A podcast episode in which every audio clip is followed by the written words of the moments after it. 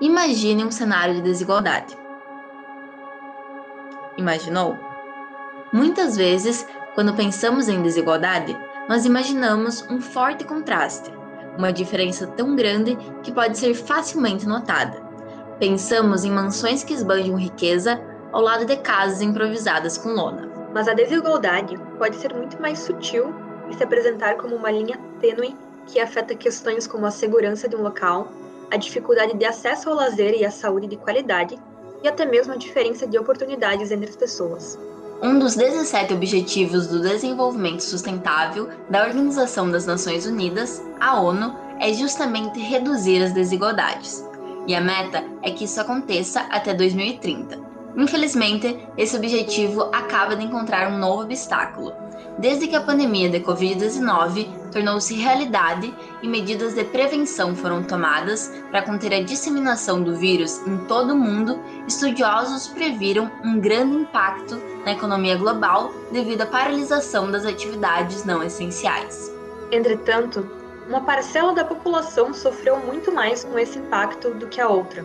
Enquanto a crise econômica atinge os mais pobres, os ricos ficam cada vez mais ricos.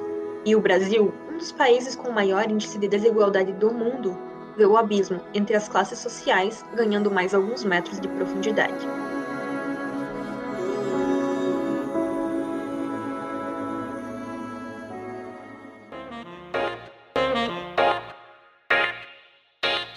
Som, microfone, ação.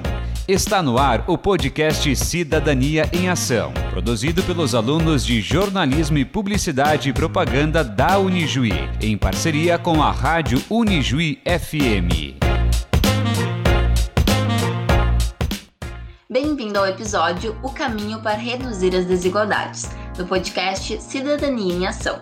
Meu nome é Amanda Tio e eu sou estudante de jornalismo da Unijuí. Eu sou Ariane Souza e também curso jornalismo na Unijuí. Nós estamos aqui para dar voz a uma discussão urgente e necessária: a redução das desigualdades. Esse é o décimo Objetivo de Desenvolvimento Sustentável da ONU. E é assim mesmo, no plural, pois não estamos falando de apenas uma face da desigualdade. Ela se apresenta de formas diversas e cruéis. A desigualdade social, a econômica, de gênero, de raça, entre regiões de um país e também entre nações. Neste episódio, iremos abordar principalmente a desigualdade econômica. Para debater sobre isso e nos ajudar a pensar em caminhos possíveis para a redução dessa desigualdade, convidamos o economista e professor da Unijuí, Dr. Agemiro Brum. A nossa primeira pergunta não poderia deixar de lado uma das questões que mais está pautando o assunto economia nos últimos tempos: a pandemia. A pandemia afetou o mundo de uma forma muito diferente. Enquanto alguns países conseguiram conter o contágio e evitar dezenas de milhares de mortes, outros já estavam liberando as pessoas para saírem sem máscara. E se a gente olhar por um outro lado, a falta de recursos de alguns países menos desenvolvidos e até mesmo a má gestão pública do controle da pandemia tornaram a situação extremamente grave em diversos lugares do mundo como todos esses fatores agravam a desigualdade social entre os países e quais são as consequências para quem vive nesses diferentes países. Olha, aí a tua pergunta me leva a uma análise mais macroeconômica, mais ampla. O que se percebeu nesses últimos tempos, eu diria de, dos anos 80 para cá, é de que a economia dos países até melhorou, na média. Mas veja bem, estou falando do país como um todo. A grande maioria dos países, se você olhar PIB, Produto Interno Bruto, essas coisas, até mesmo o PIB per capita, porque isso é uma conta mentirosa, se você me permite dizer, né? Porque o PIB per capita é o que, que é? Você pega o volume geral de riqueza do ano e divide pela quantidade de pessoas que estão habitando naquele país. Bom, isso vai dar uma renda média que esconde a desigualdade e a concentração de renda, né? Hoje, por exemplo, para você ter uma ideia, o PIB per capita brasileiro é em torno de 35 mil reais por pessoa. Ora, se você olhar a situação do brasileiro propriamente dito, nós temos hoje metade da população brasileira, no finalzinho do ano passado, 2019, em torno de 103 milhões de brasileiros, que vivia com uma renda mensal de 413 reais. Então, o PIB per capita é enganoso, né? obviamente, né? Mas só para dizer que, olhando assim, as coisas, em princípio, melhoraram na média mundial. Agora, internamente nos países, e é, não é só o Brasil, no mundo inteiro, a situação piorou. 1% da população mundial detinha 20,4% da renda em 2016. E 50% da população mundial naquele ano detinha só 9,7% da renda. O mundo vive uma concentração de renda brutal também. Brasil, de fato, é um dos maiores concentradores de renda e um dos mais desiguais do mundo, mas é, o problema é mundial, igualmente, né, nesse aspecto. E a partir daí, é claro, com a pandemia dessa envergadura e que hoje está dizimando muitas pessoas, né, países inteiros, em muitos casos, vai atingir em cheio as pessoas em geral e, obviamente, vai aumentar a desigualdade. Né? Aqueles mais pobres, com mais necessidades, vão sofrer muito mais. Os que têm mais condições, vamos chamar assim, têm mais renda, mais educação, formação e tudo mais, conseguiram mais rapidamente se adaptar aos trabalhos online. Para esse pessoal, o desemprego quase não existe, ou foi muito pequeno frente à pandemia. Agora, uma grande maioria da população mundial, e no caso vamos falar do Brasil, não tem essa oportunidade não tem nem condições, em muitos casos não tem nem energia elétrica, né? Então, o que, que acontece? Esse pessoal foi imediatamente atingido pelo desemprego, é o primeiro desempregado, o primeiro que perde renda, e, obviamente, se não vem auxílio do Estado, não, não tem como sobreviver, não tem de onde tirar. A fome sempre existiu, a pobreza sempre existiu no Brasil e muito aguda. Mas agora os órgãos de imprensa tradicionais e que nunca bateram muito nesse assunto, quase nunca falaram, com televisão, tem noticiários todos os dias falando da fome e das campanhas de auxílio de cesta básica e tudo mais, que o pessoal nas vilas de Porto Alegre, nas vilas aqui das nossas cidades mesmo, estão passando grandes necessidades. E claro, é o pessoal, obviamente, mais pobre. Então, essa desigualdade aflora ainda mais. E isso é grave. Então, a, por mais que o Estado tenha vindo aí com o seu auxílio emergencial, não é suficiente, a gente sabe disso, né? Isso o nome já diz, é emergencial, quebra o galho aqui naqueles meses ali de curto prazo. Bastou cortar isso e a situação degringolou para valer e esse estado de fome surgiu para valer em lugares que até a gente não pensava muito, né? Veja bem, estamos falando de um Brasil que passa fome num país que é um dos grandes produtores e exportadores de alimentos do mundo. Então, aí tem muito mais coisas como causa do que a própria pandemia. Eu queria deixar bem claro isso. A gente tem uma pergunta que vai bem de encontro com a tua última fala, que é sobre as políticas públicas para a redução da desigualdade. Nas últimas décadas, o Brasil tem se esforçado para combater a desigualdade socioeconômica por meio da implantação de políticas de redistribuição de renda e combate à pobreza, o que nós queremos saber é: essas políticas públicas contribuem para a redução das desigualdades? E sozinhas, elas são efetivas ou precisam estar acompanhadas de outras medidas? É, no meu ponto de vista, sempre, né? É claro que todas as medidas do setor público que vêm em favor da redução das desigualdades, como Bolsa Família, por exemplo, e coisas do gênero, ajudam, são importantes, mas não são suficientes infelizmente. O Estado dá ah, recursos, dá as condições de uma certa ajuda, mesmo que insuficiente, mas não dá as condições da pessoa sair dessa pobreza ou dessa desigualdade para galgar um estágio superior de vida e de classe social e tudo mais. Então, se ele não receber doações e ajuda do Estado a vida inteira, ele não sobrevive. É, o que nós precisamos, de fato, é criar condições, sim, essas ajudas e tudo mais, emergenciais, e Bolsa Família, e Minha Casa Minha Vida, mas com muito boa administração, uh, de maneira a usar muito bem o dinheiro público e dar uma válvula de saída, uma porta de escape, no bom sentido, para essas famílias, de maneiras que elas consigam galgar um estágio superior sem depois precisar do Estado, da ajuda do Estado. Aí sim nós estamos resolvendo estruturalmente as desigualdades. Por enquanto, nós não conseguimos fazer isso. E para isso, no meu ponto de vista, é preciso uma série de outras políticas em paralelo.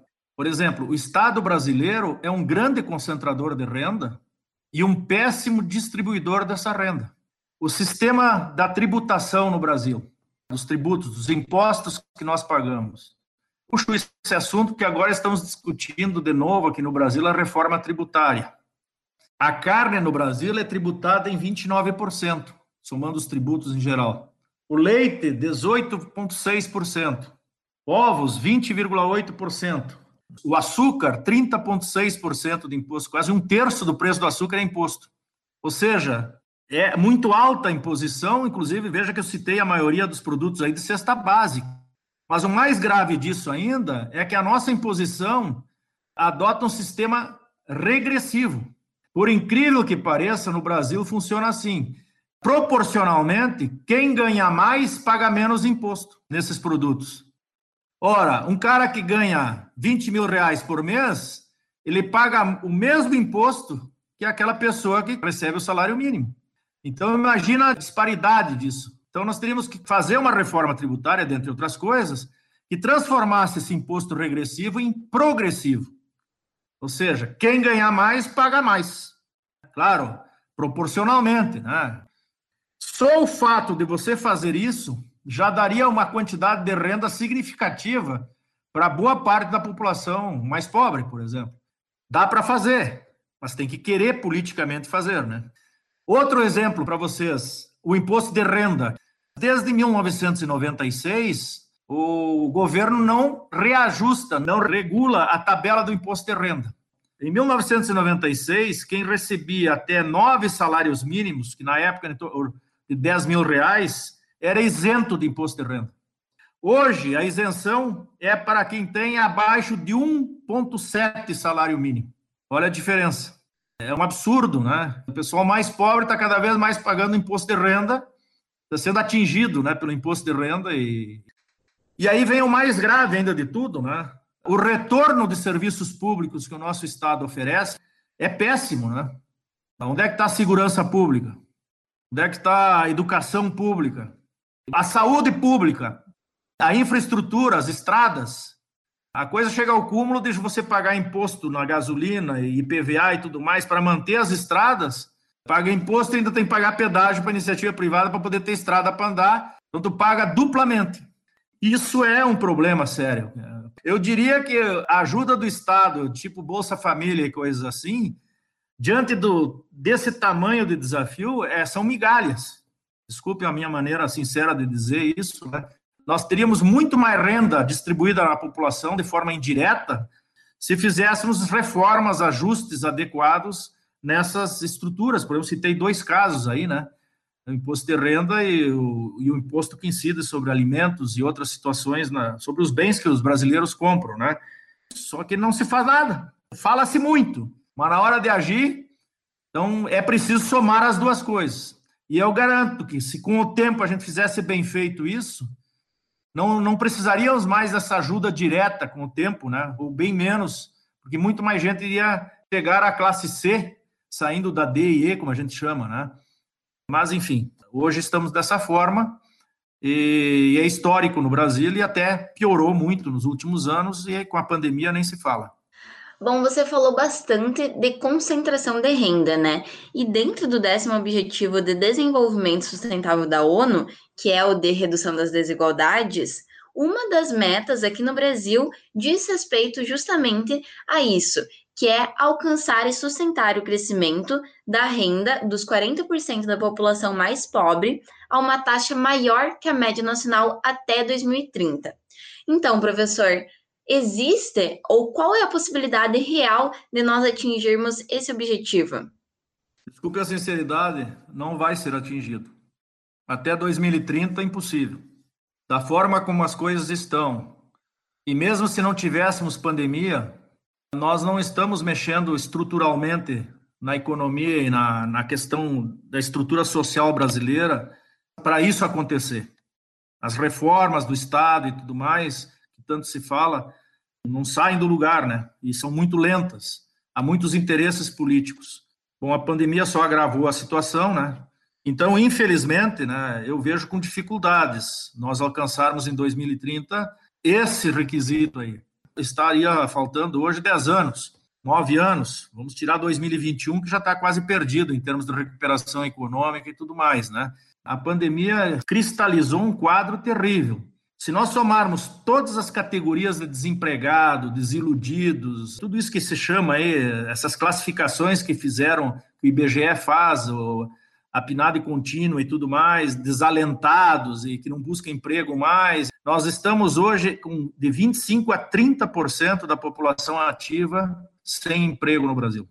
Então, esses 14,2% que o IBGE divulga, divulgou a última estatística, é só daquele pessoal que está procurando emprego e não achou. Essa é a metodologia deles, durante aquele mês da pesquisa. Agora, tem todos aqueles outros que já cansaram de buscar, então não procuram mais e não entram na estatística. Os que gostariam e poderiam trabalhar 40 horas e só conseguem 20 horas de emprego. Então, tem metade de desemprego aí no meio, né, da força de trabalho.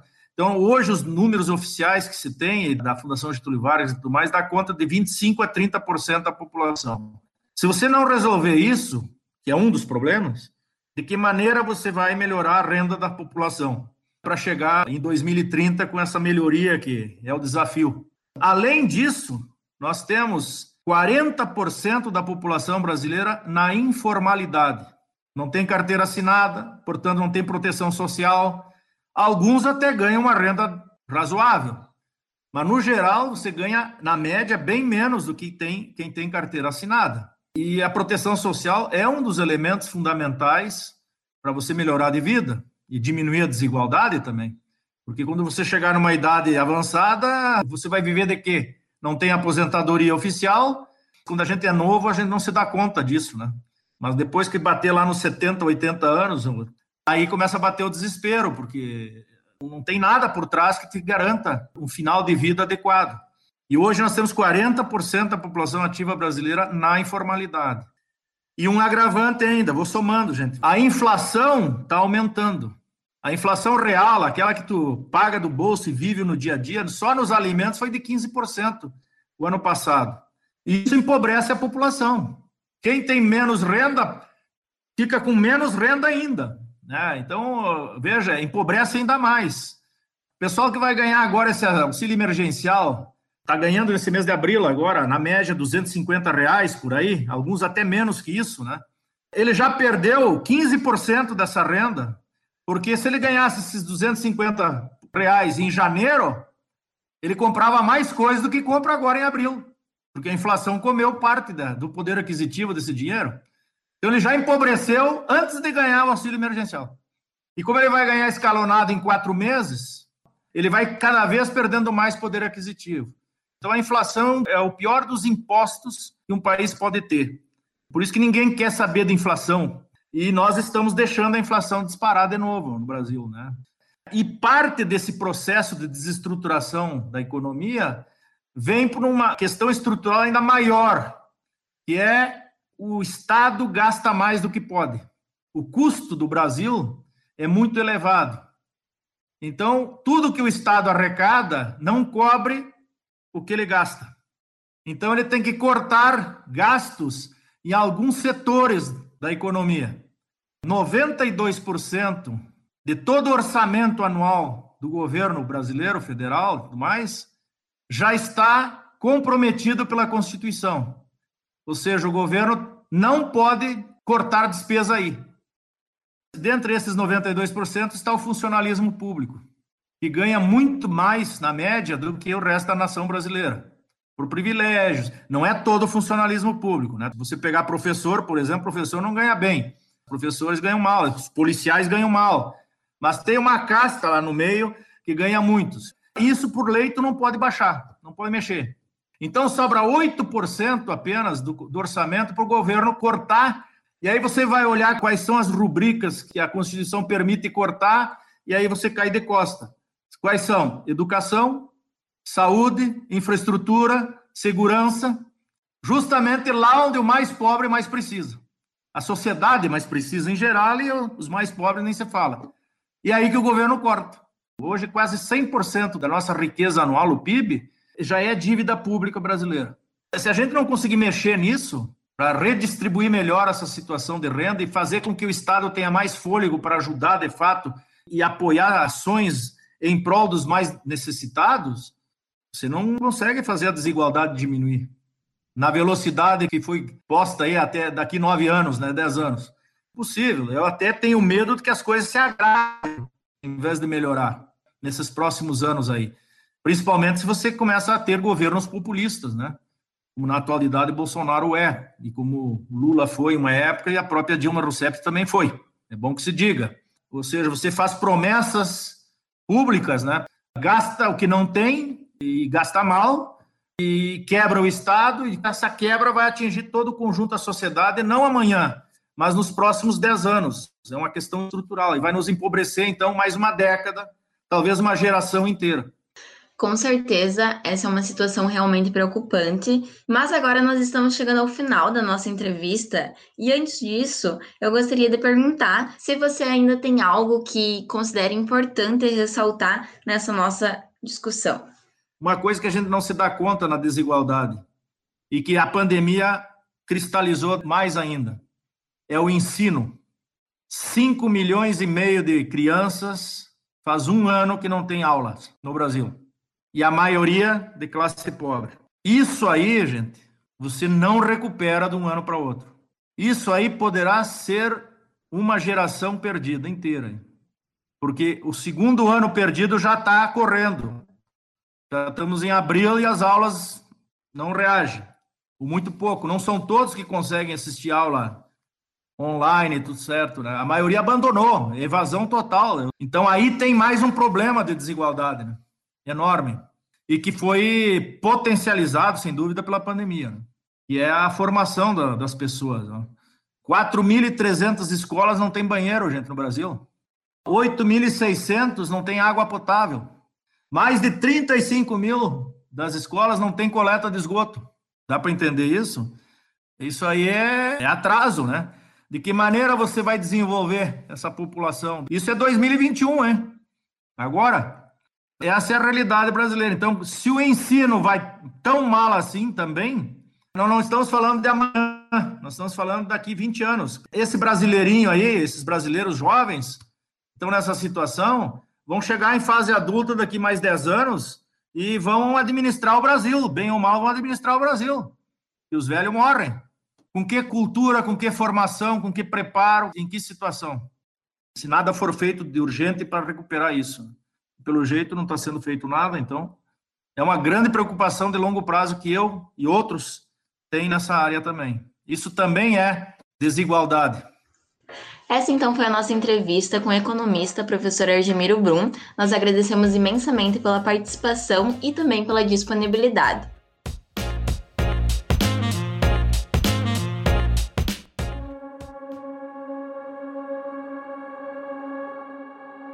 Ainda um longo e difícil caminho a ser percorrido para alcançarmos melhorias significativas nos índices de desigualdade, tanto no Brasil quanto no resto do mundo, especialmente após a concentração de renda e a desigualdade na educação, que já eram alarmantes, se tornarem ainda mais graves com a pandemia. Sem dúvidas, a questão econômica é crucial quando falamos em redução das desigualdades. Por isso, ela foi tema desse podcast e aparece de forma recorrente nas metas do décimo Objetivo de Desenvolvimento Sustentável da ONU. Mas também devemos lembrar outros aspectos quando pensamos em soluções para alcançar esse objetivo. Afinal, enquanto as pessoas enfrentarem barreiras por conta de sua classe social, gênero, idade, orientação sexual, raça ou mesmo religião, não teremos igualdade. Sem educação e sem reformas econômicas estruturais, isso não será possível.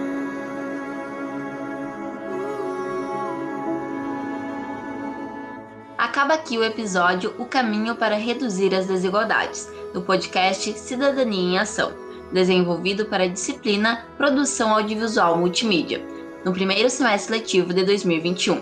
Produção e edição: Amanda Tio e Ariane Souza.